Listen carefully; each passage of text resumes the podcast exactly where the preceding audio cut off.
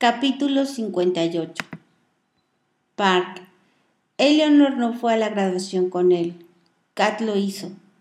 Kat del trabajo.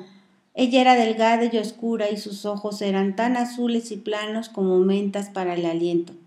Cuando Park tomó la mano de Kat, fue como tomar la mano de un maniquí y fue casi un alivio que él la besara.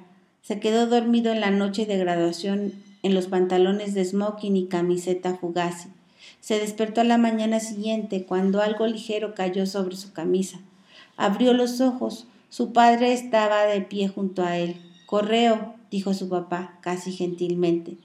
Par puso su mano en su corazón.